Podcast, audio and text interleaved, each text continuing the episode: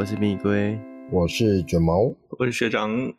好，今天第一条新闻来跟大家分享一下这个消息。这个是来自这个加拿大的可口可乐公司啊，宣布要使用货车啊，电动货车。等一下，等一下，加拿大的可口可乐公司是可口可乐公司的加拿大分部还是？诶，应该是可口可乐的加拿大分部。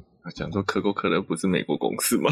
哦，是是是，对对，没有，这这就这个跟我们最近车坛非常。热络的一件事情，就是到底是上汽名爵还是英国名爵？这这个一样异曲同工，对，好，不是，应该是到底是中国名爵还是英国名爵吧？哦，对对对，好，这个大家自己可以去细细品尝一下。好，那我们拉回来，就是这个可口可乐公司的加拿大分公司哦，宣布说他们要展开所谓的电动货车的测试计划。那他们使用的呢是一个，哎，接下来这个品牌也是也是蛮耐人寻味，到底是欧洲车还是美国车的福特纯电货车？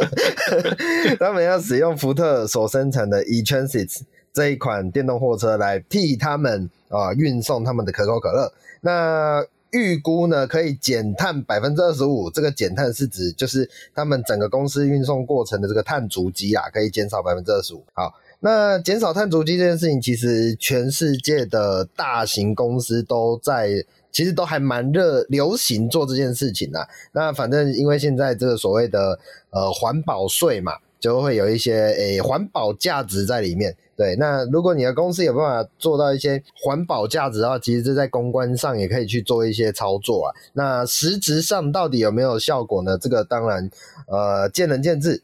好，那目前呢，这间公司会在所谓的大蒙特楼地区来使用这个所谓的呃福特的这个 e-Transit 的电动货车来运送他们的产品。那预估服务的顾客户数约为一点六万户。OK。那我我是看到这个新闻的时候，如果我看到有一些人评论蛮好笑的，就是诶、欸、用用电动车减碳，然后来运送碳酸饮料，所以整件事情都跟 carbon 蛮有关系的。对，这算是一个蛮有有意思的小新闻啊，跟大家做一下分享。好，没有，这个时候如果接下来要说可口可乐的，它碳都是这些从空中抓回来，那就屌了。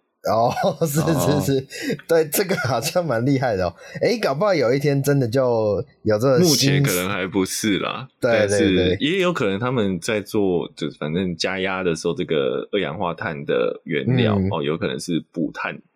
哦，我讲捕是捕捉的捕，嗯，也有可能啊。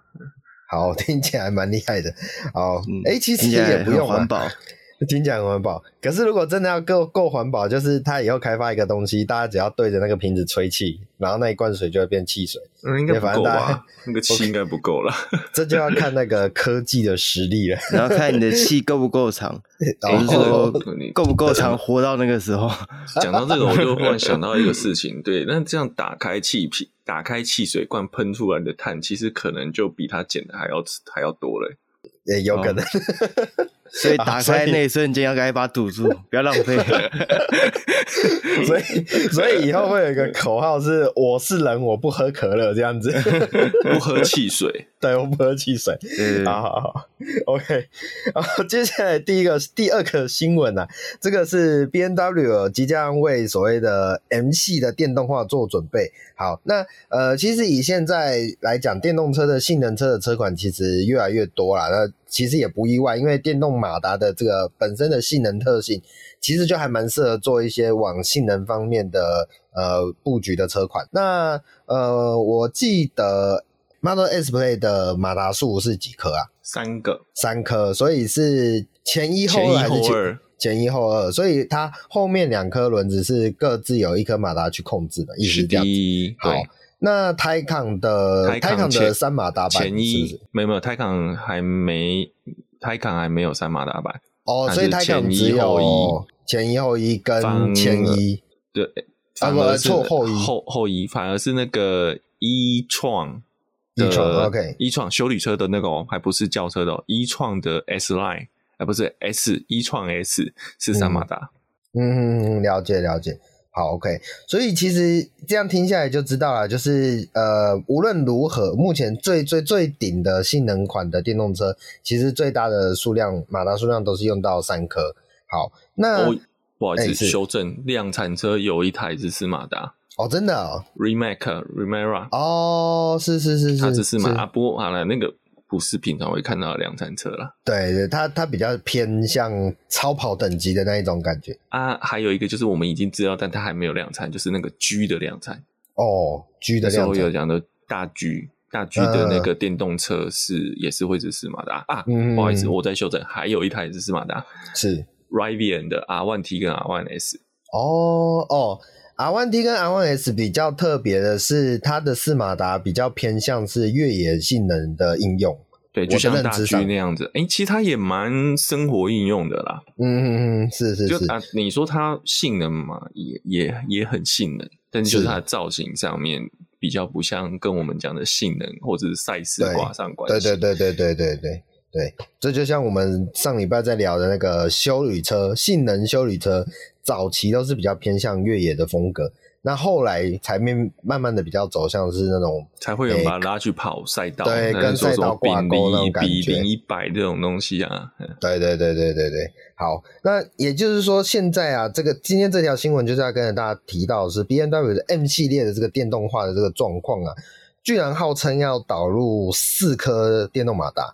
对，因为对我来讲，这个消息比较特别的是，就像我们刚刚提到，呃，BMW 的 M 系列的车款，即便再怎么往性能的方向走，它都还是在一个比较偏向，呃，当然这句话可能有些对，有些错啊，但是我的认知是，它还是比较偏向一般乘用车的进化版本，所以跟刚刚讲，比如说一开始学长提到 Remac 的那一种，呃呃，特化型的超跑的那种风格是有差异的，那。即便是如此，就是比较偏向一般乘用车的那种感觉的车款，居然就搭了四马达这进去，我觉得这是目前对我来说是比较少见的。就像刚刚我们刚刚大概数了一下，如果你把最后的 R One、R One T 这个大拉进来一起讨论的话，你会觉得它的方向是比较不一样的。对，好，好，这个 B 诶 B N W 的 M。系列啊，只要搭载四颗电动马达的这个状况下，他们是号称可以搭配一些整合式的动态控制系统啊，让整个车子的操作极限可以更加的进步。哦，好，不管是这个性能的大幅提升啊，还有再来是呃，在强大出力的状况下，在应对不同弯道的需求，可以快速的分配它的扭力，所以就。有点概念是，其实因为你每一颗轮圈都用一颗马达去控制的时候，整个去电脑介入的话，它可以很细微的去操作四个轮子的扭力分配，所以在整个性能的提升上会有，呃，就理论上跟想象上可以有很大程度的呃电脑辅助，让你的整个车子的性能更为强悍。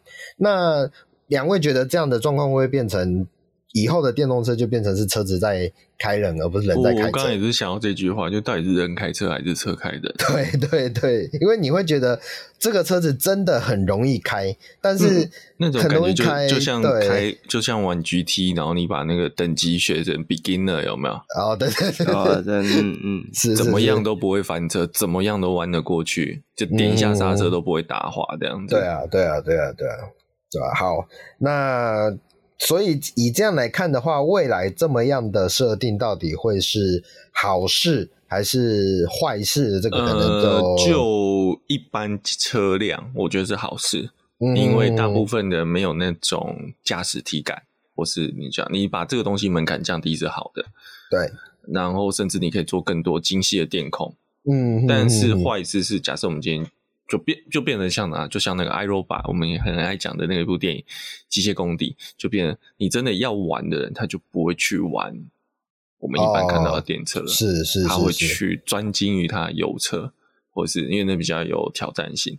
但我好奇的是说，他这一台 M 啊，就是假设他今天是用现在类似 M4 的底盘好了，他现在 M4 的底盘是一个双电机系统，他要改成四马达，其实那个架构是变化幅度很大的，是是是是。呃，我在想，它应该，它也很有可能是新世代的 M，它可能不、嗯、不会像我们现在想象的是，它有一个呃很明显的基基础车款去打造出来的那种感觉。嗯，我我当然这个目前的消息都还没有这么的明确啦，这只是一个他们对于未来规划的一个呃消息的释出而已，对啊，所以正式的测试车其实也都还没有真的看到，对啊，那可能就是我觉得再再等等吧。然后另外也有提到的是说，呃，即便如此，他们还是会有所谓的入门款的 M。那入门款的 M 的话，就会变成是呃后驱的双马达配置，对，所以后驱双马达这也蛮有趣的。对对对对对，所以就整整体来说，就是会会有不同的特化分支啦。我自己想象上是这样子，对吧？不过目前这个消息是据说是要到二零二五年才会有正式的亮相啦，所以之后的这个纯电动的 M 到底会是带来什么样的新的风景？啊，我们要在活得够久，活到二零二五年的时候，就有机会来看到了。好，那一样是所谓的性能化的电动车款啊。那下一台要来聊一下这个，我们之前有跟大家分享过的 Polestar 曾经推出一款 O2 的概念车。那目前原厂似乎有释出一些消息啊，就是这一款这个 Polestar O Two 这一款电动概念车呢，官方确定会以所谓的 Polestar Six 的身份，在二零二六年正式量产。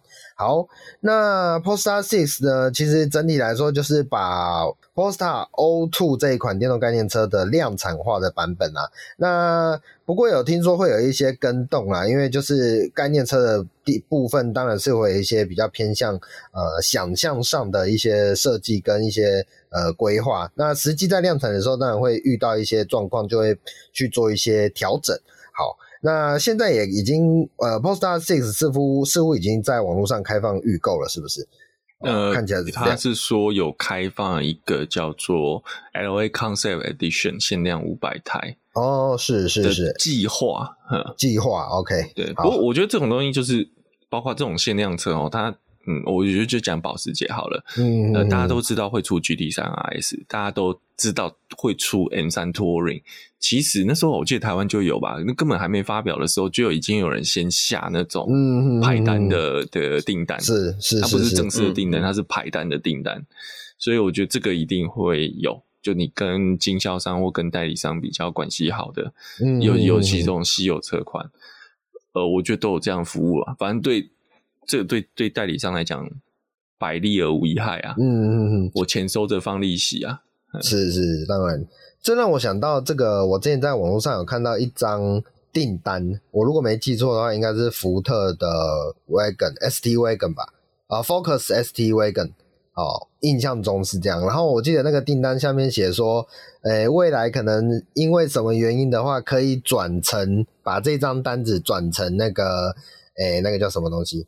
呃，ST 吗？Focus Wagon 的国产版哦，订单上面这样子写。对，然后我那时候就在想，哇，这个有这么确定的吗？这个业务可以给他这样写？可是这个写法就跟纳智捷转保时，呃，保时捷转纳智捷概念很像。这个好，这这我没办法，这一这样讲起来怪怪的，因为那一张订单是真的是有看到了，就是他他就是抛出他，就像讲我我也有看到那个去年签的 M 三。托运的订单，OK，OK，OK，理解。好，所以订单终究只是一张订单这样子。因为通常通常这种未发表车的好处就是它可以全退。哦，是啊，因为你就是真的代理商没有没有这种没有这种产品嘛，所以他绝对没有消费者违约的这件事情。嗯哼，嗯哼，那他反正他钱就放着，那个钱绝对也不是小钱，不是。就是不是两万、三万、五万这种的那种，总是也这个十万、二十万，对对对对对对，嗯、呃，甚至更多的。哦，你就今天要拍保时捷限量车款，或是这个一定更多的。嗯嗯嗯，是是是，OK，好。那总而言之就是，哎、好订订车这件事情啊，哈，这个大家再自己去了解一下。好，那回到今天的这一台 Polestar Six 的话，我其实另外想要。分享一个消息，就是我自己觉得蛮有意思的，就是，哎，这一款 Polestar Six 啊，预计会使用所谓的全胶合技术。什么叫做全胶合技术呢？因为其实我们这个车子的鈑金啊、车体结构啊，都以往都是用所谓焊接的方式把这些呃钣金的零件组合起来。那呃，今天的这一款 Polestar 6预计会使用所谓的全胶合，也就是说是所谓的打胶或者是使用粘胶呃这种这种做法。那这种做法在以往是比较少见的，尤其它是粘金属。它是铝合金哦，它并不是碳纤维。嗯嗯，是是，对啊，所以呃，这样的好处是什么？因为你要想象，其实你每一个焊点都是一个呃金属结构，那其实焊点都会在你的车上的。车体结构如果想要越强，你的焊点就会越越多。那你焊点越多的时候，小 S 跟蔡康永就会觉得越尴尬。哦，不是不是，我的意思是说，我的意思是说，你的焊点越多的时候呢，这个车子的重量，车体结构的重量还是会稍稍的增加哦，所以就会有一些呃，对于跑车来说，会有一些轻量化的问题要去呃克服。好，那所以以往好像也有某个牌子的。产品也是用类似的做法，对不对？应该说，卡泵的车体哦，大多都是胶合，因为不能锁嘛。哦，对对对对，应力角度的问题，因为卡泵最最怕的就是单点穿刺嘛。那所以 Lotus 其实本来它的车体就是一个胶合，嗯哼哼，很多胶合的，它有铝合金的，有这个呃卡泵的部分。那这个。这个也不意外啊，就是 Lotus 跟 Polestar 跟 Volvo，反正就是我大吉利。哦，是大吉大利，我大吉利，吉利集团的一个部分，对对对，所以这种技转我觉得也很合理。是是，不过我要我要吐个槽啦，这个 Polestar 如果用这个。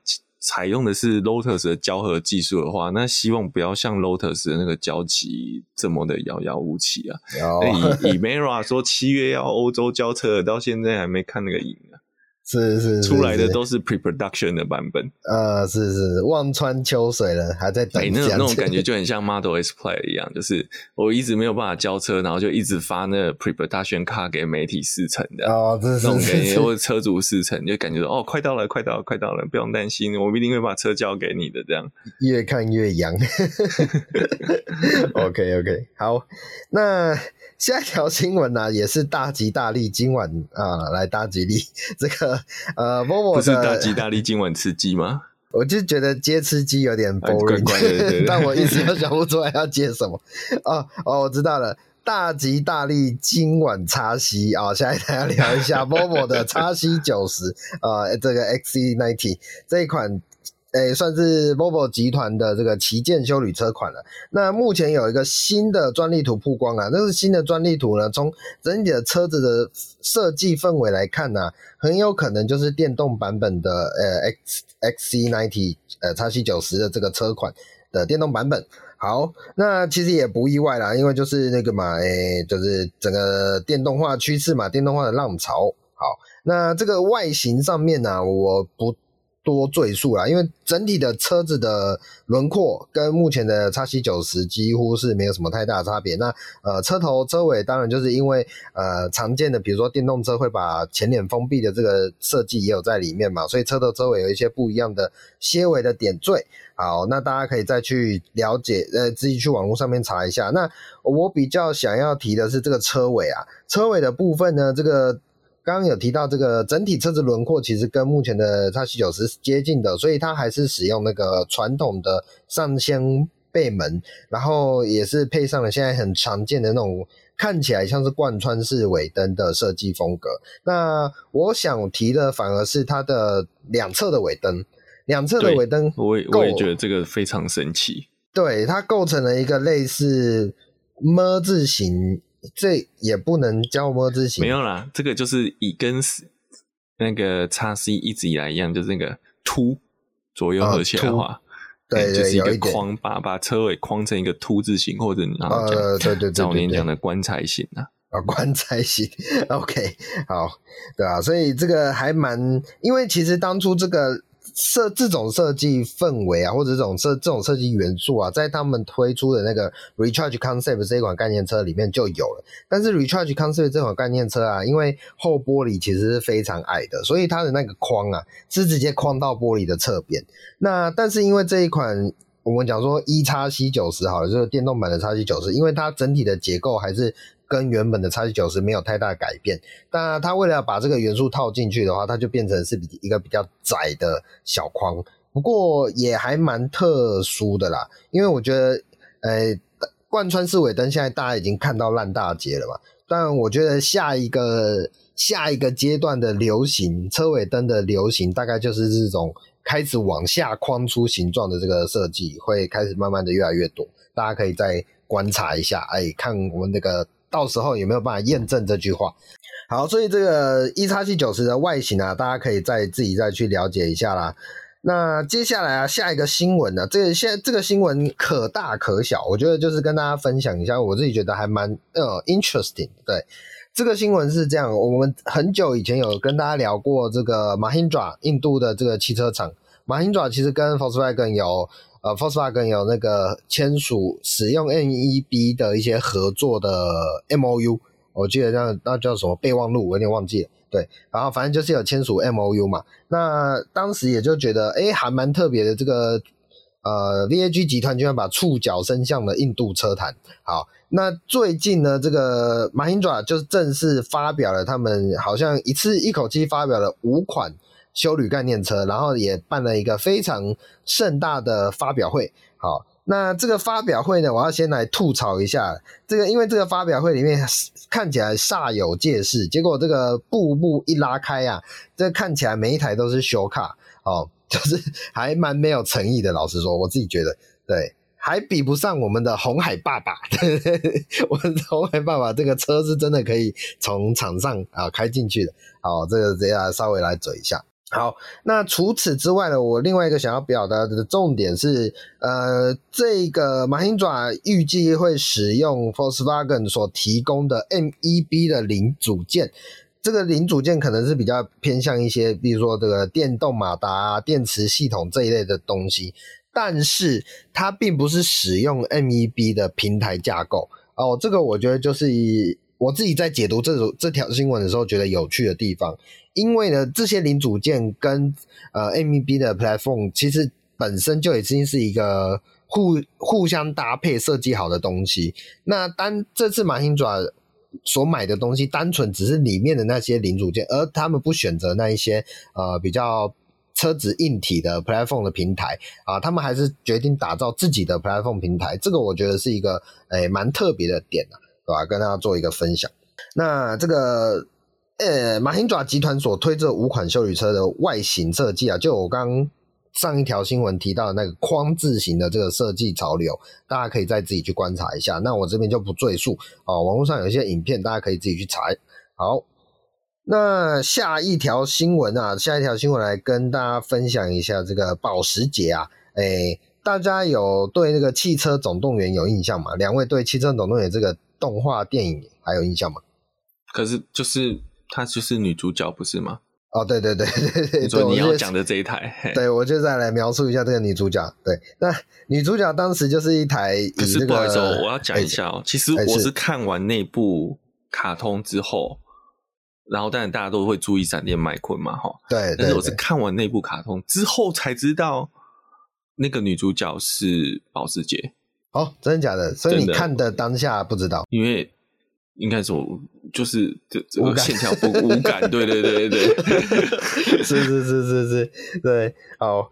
对对，我我印象中有一幕是这样讲，就是因为他们是在那个美国的中西部的城市乡乡村村镇遇到的嘛，就然后我记得峡谷啊，大荒原那种地形。对，然后我记得麦昆那时候就有问他说：“你一台保时捷为什么在这种偏僻的地方？”类似这样的概念，台词我有点忘记了。对，所以我对这个是比较稍微有一点印象的部分，好，那就像刚刚提到了这个呃《汽车总动员》这一部动画里面的女主角这个莎莉，这个莎这一位莎莉呢，其实是以二零零二年的九九六世代的 Porsche 九一一 Carrera 这一款车为它的设计的基底。好，那最近保时捷就试出了试出了这一款，它应该用用的是真车吧？就真的是啊，它是用新的九九二。九九二，不是我说，我说它旁边的那一台实体化的沙粒。是是九九六没有错，应该是真的九九六改造的嘛？对，他就把一台真的也不用改造啦，贴个贴贴、哦、个挡风玻璃贴纸就好了。对对对，不过我看他有把那个啦下保杆也换掉，这个还蛮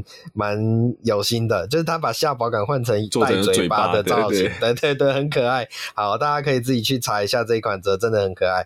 好，反正他就是把这个当时这一款电影里面的九九六呃沙里直接实体化。哦，然后放在这一款特别版的呃九九九二世代的九一一 Carrera GTS 的实体化版本的旁边啊，这算是一款特仕版的车款啊，这名字叫做 Sally Special 哦，九一一 Sally Special。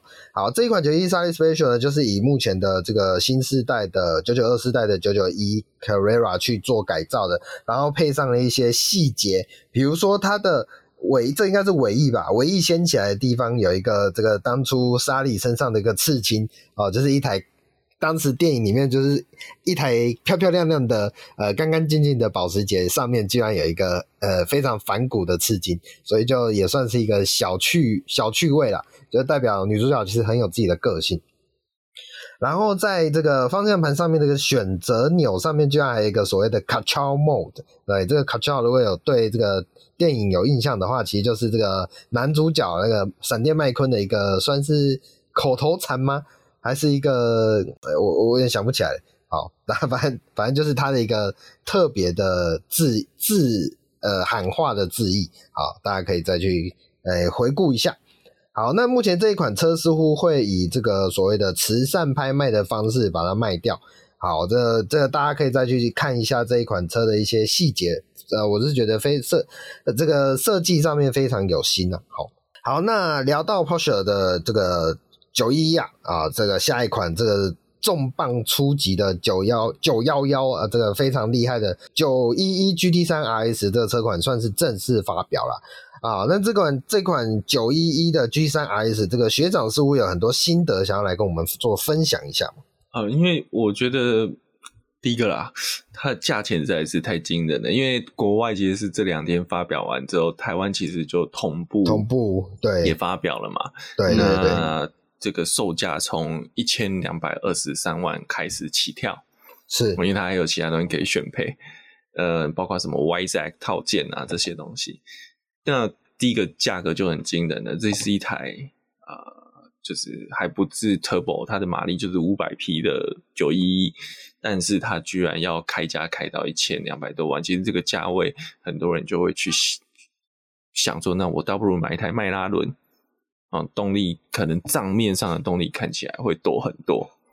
哎、欸，我可以打岔一下吗？嗯、就是我其实一直有个疑问啊，就是我印象中有一派性能车的。玩家是很推崇自然进气的引擎，哦，是啊，蓝宝坚尼系统啊。对对对，那这样子听起来，这一款九一一 G 三 RS 非常符合这个想象。嗯，这个不太一样的。呃，九一一 G D 三选择用自然进气，是因为我想就那时候做它是赛事的规定的问题啊，赛事等级的问题，所以它有选择选用自然进气。那 G D Two 就是用 Turbo。那你说这个 NA？呃，视 NA 为王道的这个派别，其实他们不是管赛事，他就是认为 NA 才是正宗。哦，是那个 Turbo 挂 Turbo 用这个涡轮增压是邪魔歪道啊，是是那个机 械增压可能还可以稍微接受一点，因为它的表现跟 NA 是很接近的。嗯。哦，那那那在这个情况下，其实我觉得就就就不一定了啊。当然也有人就是说，就像我们那天上次在讲那个性能修旅车，对不对？五路十一出来，也有人觉得是邪魔歪道啊。嗯，因为他一台蓝宝剑，你怎么可以挂 Turbo 呢？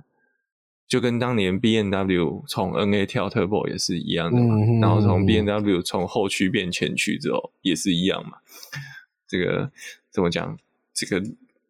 都是要跪下去赚的，没有啦，有一些形势所逼啦。你今天为什么要 Turbo？就是环保问题嘛，排量的问题。那 GT 三其实我觉得它这一台车，这次这一台真的是太多。我我把这个介绍看完之后，我觉反而觉得它真的是太多细节，跟我们想象的不太一样。那个细节比 Cayman 从 Cayman GT4 变成 Cayman GT4 RS 还要多很多。嗯嗯，然后我中就简单先从大家视觉上看得到的地方，就是那个引擎盖，那个引擎盖的双开孔变大了，然后里面还带鳍片。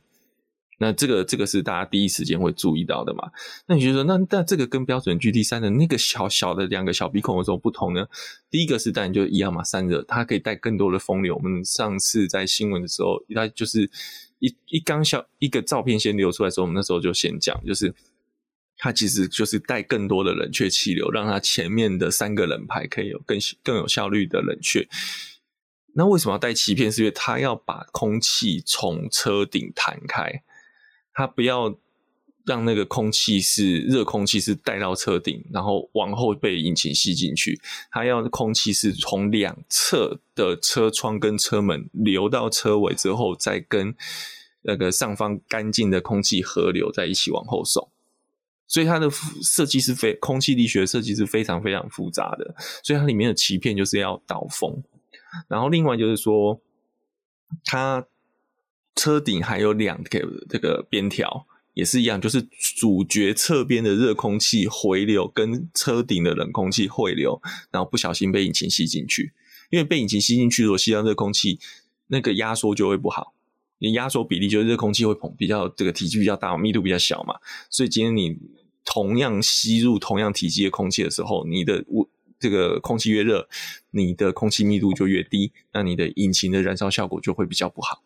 所以他们是连这个都在意进去了，然后再就是它的车门，它车门是第一次 GT 三呃不是 GT 三九九一系列使用卡泵的车门，它的车门是全卡泵的哦。然后车门也有空气动力学，就是包括它的车门，大家可以看到那个轮毂后方不像 GT 四 K 门一样，只是做个鳍片而已，它是整个内伸进去了，也是它挖了一个很大的洞，让轮毂里面的空气涡流可以很快的导出来。然后它旁边又放了一个鳍片，让你这个空气涡流出来的时候不会变成一个混乱的乱流阻力，它是很顺的，唰就这样带到最后面去。然后另外它是它侧边这个老流翼也非常有趣，是它带了一个方向灯在上面，嗯，就是我们的车侧方向灯，它是带在这个扰流片上面。然后接下来是大家看啊，最后还有一个大家看得到就是尾翼，尾翼这个我们上次讲过，就是它两片式，然后带主动的像。DRS 这样子，就是你今天刹车，它就会翻正，增加车尾下压力。那当然，这个这个这组尾翼可以增加多少下压力？这个很多人都讲过了。但我想带一些，目前我在台湾的媒体好像还没有看到，但是我在看国外媒体有写到的东西，就是大家看不到的地方，悬吊。它的悬吊呢，当然它的弹簧比标准 GT3 硬了大概五十帕。这个不稀奇啦，这个我们很多性能车款都会都是这样打造出来的。但它特殊的是，它的悬吊架，我们那上次好像有讲到它的双 A 背有变长嘛，所以车子变宽了。嗯，好、哦，还有一个更神神更神奇的是，它连悬吊的摇背这些呃呃双 A 背哈，或者你说 double wishbone 那个双鱼骨的这个摇背这个部分，它也做了空气力学，所以其实它的多连这个前后双 A 背的这个这个。连支架可以产生四十公斤的下压力，这在底盘自己就可以产生四十公斤，嗯、是直接压在悬吊上面哦。底盘自己就吸在地上了。对它，而且以以往都是以往我们不会在悬架上面做空气力学嘛，悬架就是悬架，我们空气力学是做在底盘平整啊、底盘的扰流啊，但它现在是直接在啊，顶多还有那个啦，刹车风导风啊。哦，这个这个我们这几年都有看到，但是在悬架直接做空气力学产生下压力这件事情，我们通常悬架大概是减低风阻，但是直接让它产生下压力压在悬吊上面，这个我不敢说它是第一个，但是就我们比较常可能会接触到的车子来讲，这个是非常罕见的。嗯嗯嗯，这个我觉得这个是比较容易被忽略，因为它看不到，这个真的是要。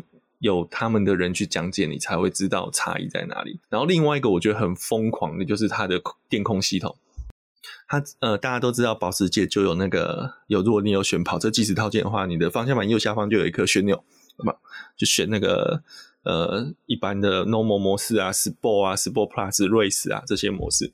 那 Benz 也有，当然九一一 GT 三 RS 也会有，它不只给你一颗，它一次给你四颗。嗯嗯，它直接右下方两颗，左下方两颗，然后它可以调什么？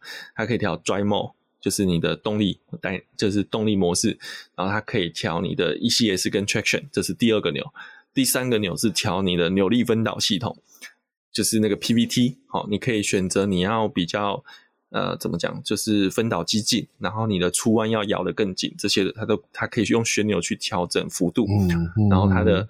PSN 主动悬吊也可以去调整悬吊软硬，但是这是非常机歪的事。不，你要非常，我觉得非常变态的是，它四个旋钮全部给你用上了，所以你可以调前侧的前侧的这个前方深侧阻尼跟压侧阻尼，跟后方的深侧阻尼跟压侧阻尼，你一次可以四个调，四个旋钮刚好一个对应对应我刚刚讲的其中一边。然后更变态的是，我们通常要调这些东西，都是啊进中控啊去按什么 drive drive select，然后开始播嘛，啊，或者是我今天有一个预设，就是我有运动模式跟非运动模式，或是我悬吊是呃比较硬的跟比较软的，或是我有三阶段用按的，对不对？然后通常因为这些按钮都在旁边，所以你不太会开到一半的时候突然去调整它。啊，就算调整，可能也是三段，不是像这种非常细微到七八段的这种旋钮去。做微调的状况，但是保时捷这次给你做到，你直接一边开一边转，嗯，它马上给你，所以他这个已经有点像是在 F1 那种感觉了。F1 其实在跑一整整圈赛道的时候，不是每一个弯它的刹车力道跟阻尼都一样的，没有，它其实 F1 赛车都是非常忙的，它可能跑完这个大直线进最后进那个。大直线底弯的时候，它就有几个设定要先按好，它有个模，有几个模式。进完这个弯之后，到下一个长直线的时候，它又是另外一个模式。然后它的那个刹车前后配比是不一样，那又可以再另外调整。所以其实 F1 车手在跑一圈比赛，每一圈他可能要拨动这些开关几十次。那我觉得现在保时捷把这种东西下放到我们可以，我们碰不到，然后但是嗯，这是道路上可以看得到的车子，我觉得是一个蛮。蛮大胆又蛮极致的，然后它里面那个那个这个 GT3 RS 的这个算技术总监，他里面就讲到说，但这个会造成一些困扰，就是常常一一堆人在那边调整之后，他会陷入一个迷失的状态，就是我太多东西可以调了，我到底是这个调一点好，还是那个调一点好？啊跟你调调调就调错，就整个 performance 都烂掉，然后最后就是再 reset 全部归零，从零开始再一点一点去调整。对对对，这个我们也是常常自己在做一些避震器调整，或者胎压调整，或者一些悬吊设定的调整的时候，这个呃常常碰到的一种迷失状态。对对对，就是我到底要怎么调？我这样调是不是真的比上一次好？感觉好像比较好，但实际上真的吗？这样之类的。好，对，所以我觉得这个是这一次 GT3 RS 一个很大的嗯。跳痛的地方啦，我觉得划时代的地方。那另外一个就是有有人说，就是说一千两百三、一千两百二十三万买一台只有五百多匹的马力，就是五百五十匹以下马力的车，实在太贵了。那你说其他家的好歹都可以买到什么六七百匹以上啊？但这就就有一个问题啦，就是我们上次讲到它上面还有一台 GT 三 R，GT 三 R 扩缸的也才五百六十五匹而已。那是产品定位的问题，它是厂赛车的。它今天并不是说我今天 GT 三 RS 这颗引擎炸不出更高的动力，而是它今天要应用的那个赛事场合，它的动力规范就是这样子。所以这个是一个很大的差异啦。嗯嗯嗯嗯。对，然后那个 Top Gear 的更狠，然后说，如果你今天看的后面这台 GT 三你觉得它的车头已经非常的丑了，GT 三 RS 就是更丑。但是，但是他会说这是科技的结晶，呃，他就开始解释啊，为什么要这样做？对，这是被科技挖过的鼻孔，这不是单纯只是挖鼻孔，不是为了挖鼻孔而挖鼻孔。对对对对对，所以听得出来，这是一款真的是非常呃，我会说科技数满点的一台车，对对对对，真的是整台车都是用科技去下去打造的这一款呃新时代的呃，我们可以讲它是赛车嘛。它是赛车，哦、在一个赛车车款对。哎、嗯，那学长刚刚有提到一个部分，就是哎，好像有提到 F1 车手在赛事上面其实是很忙碌的部分嘛。这个我我想，好像最近有一个国外新闻也跟 F1，哎，不是国外新闻啊，就是有个最新的消息跟 F1 这个赛事有很大的关联性，觉得这可以再帮我们再带一下。也跟保时捷有关。讲真的，是就是我们之前讲说保时捷跟红牛要合作了嘛，但是一直迟迟没有下文，嗯、不像我们之前讲那个奥迪跟那个爱快罗密欧那个合作案已经比较明确了。那有一个很大的原因，就是因为二零二六年的引擎规范一直之前都没有出来，都没有敲定，所以让保时捷呃谣传这是保时捷一直没有迟迟公告的原因。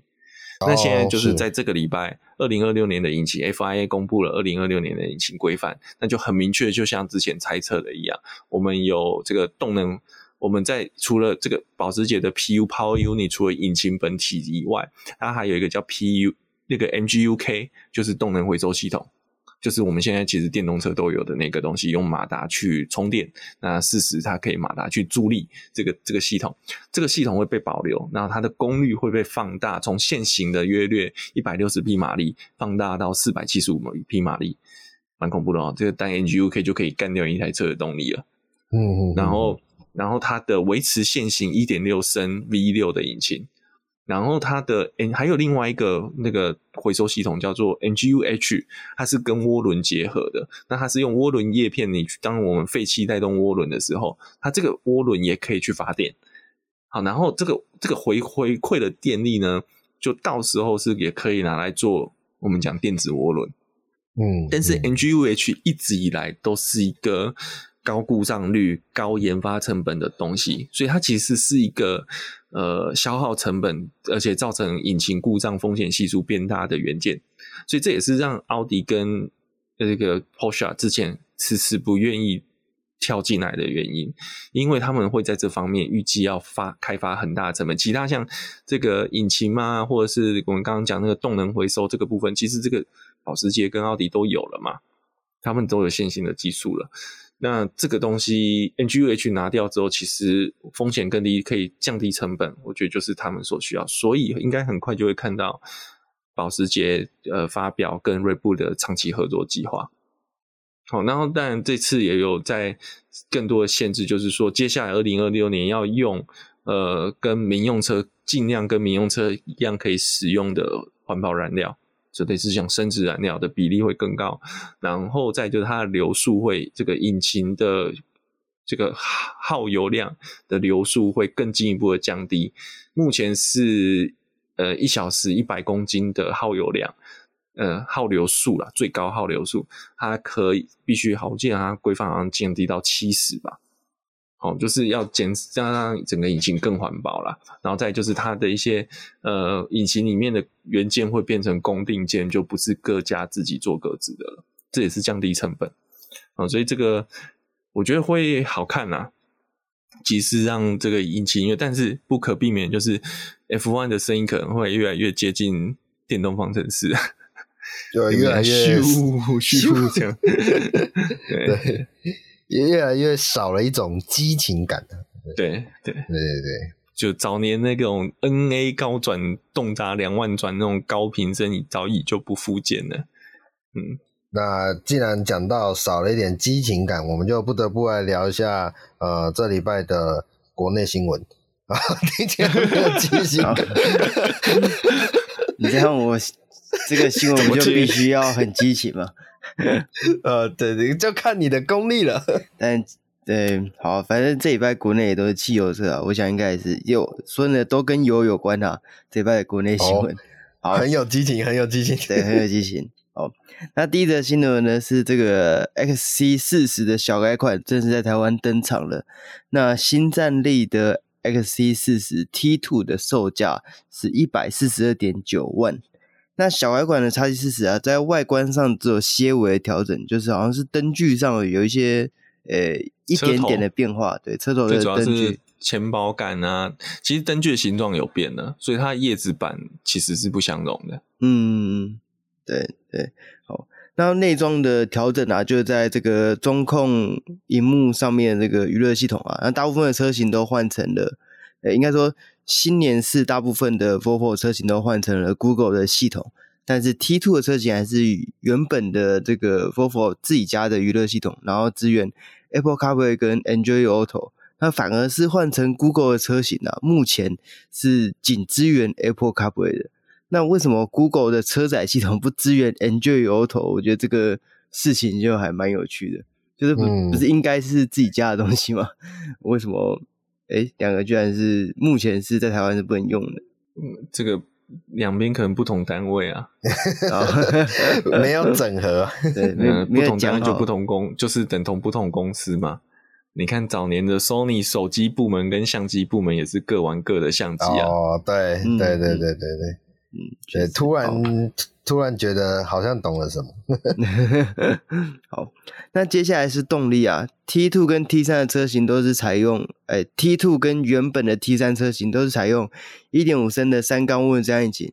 那不过 T two 的马力变小，来到了一百二十九匹跟二十五公斤米的扭力，那搭配八速的手自在变速箱。T two 目前也是台湾，哎，Volvo 在台湾唯一没有搭载四十八 V 轻油电的车型。那学学长对这个三缸引擎有有开过吗？有有有，我我们家有 T 三，所以我觉得，呃，震动有点大，嗯，然后动力虽不满意，但可接受。嗯，你要看开的人啦、啊，你叫我开，我大概也不太 OK 啦，但是偶尔代步是还好的。那当然，我觉得这个 T two 这个部分还有一个比较不错，就是它是爱信八速。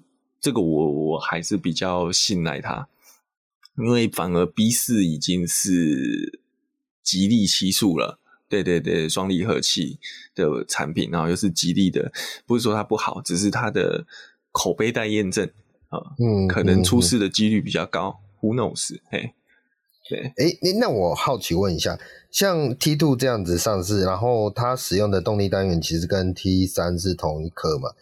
诶，会不会有人之后未来有办法去解引擎，解到 T 三动力？呃、不太应该这样讲，你就是你就把它当成刷晶片啦。对对对对对对，类似的，对啊，可以啊。但是为什么只要只刷到 T 三呢？不刷更高？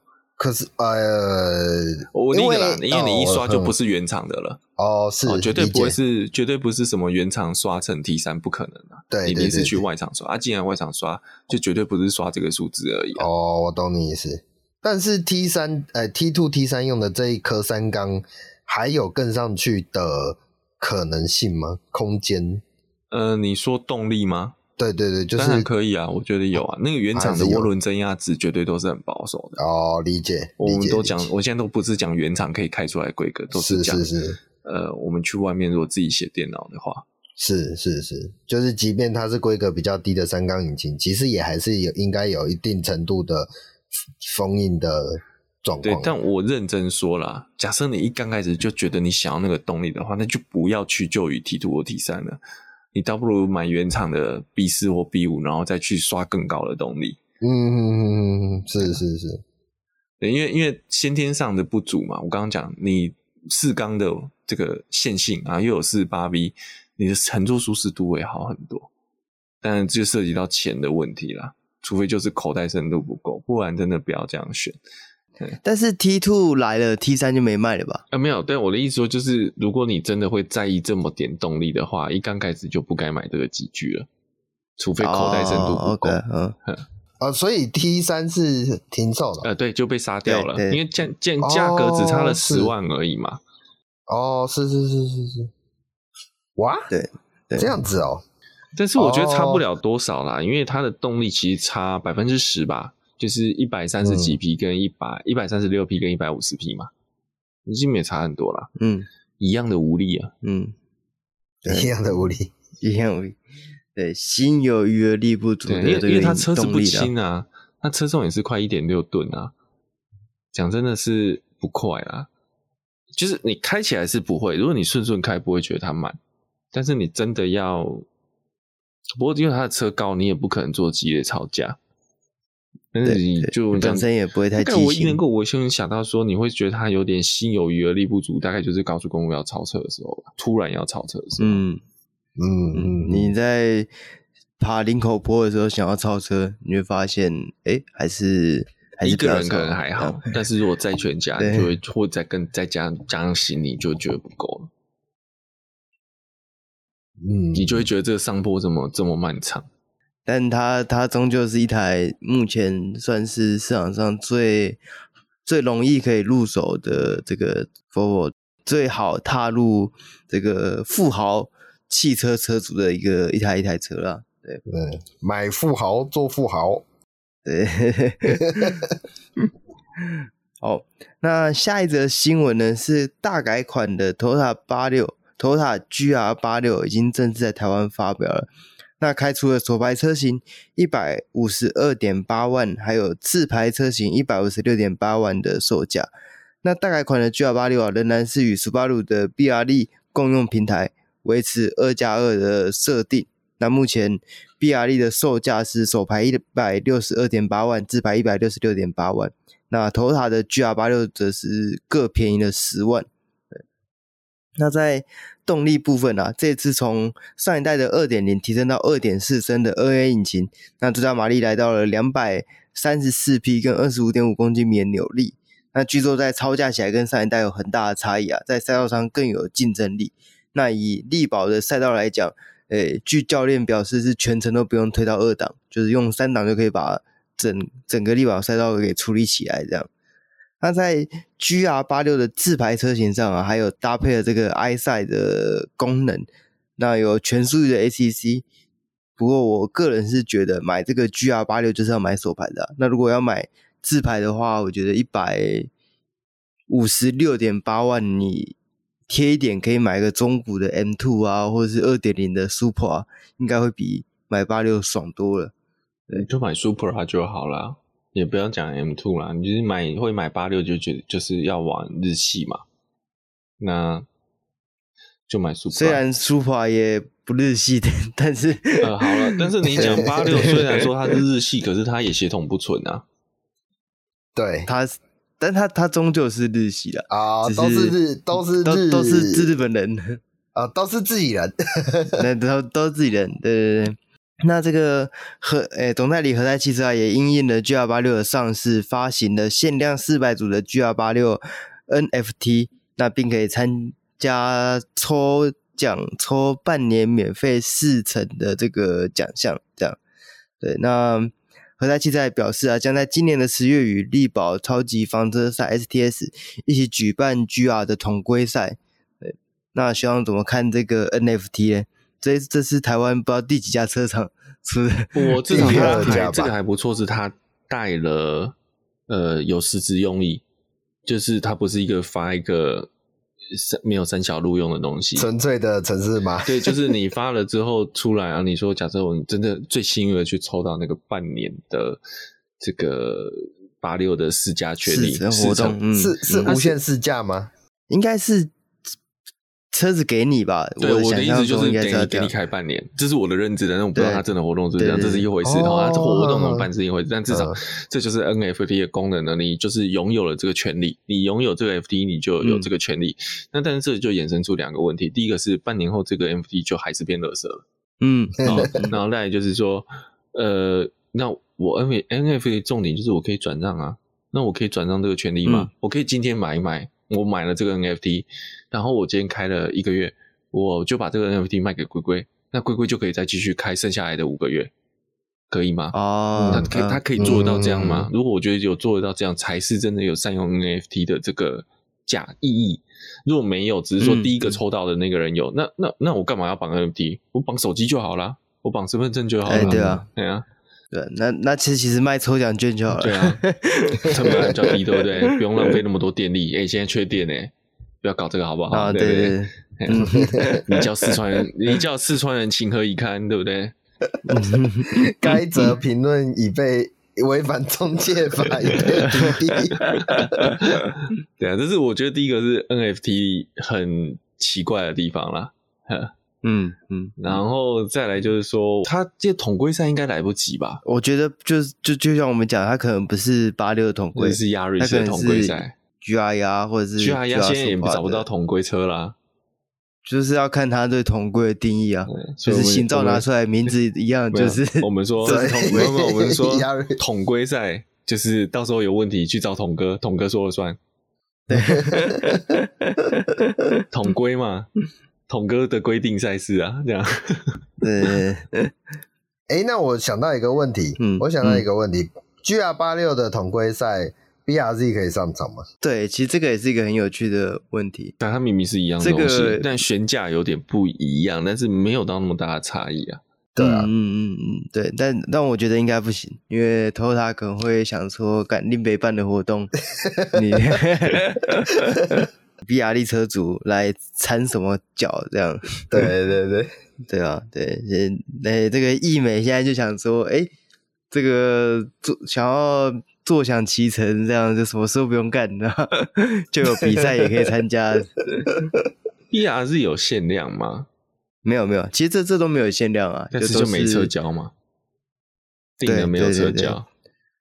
对，GR 八六目前首批就是六十台啊。那我已经在网络上看到很多张转单的单了。对，这个就我想就是大大家都打的算盘都很像啊。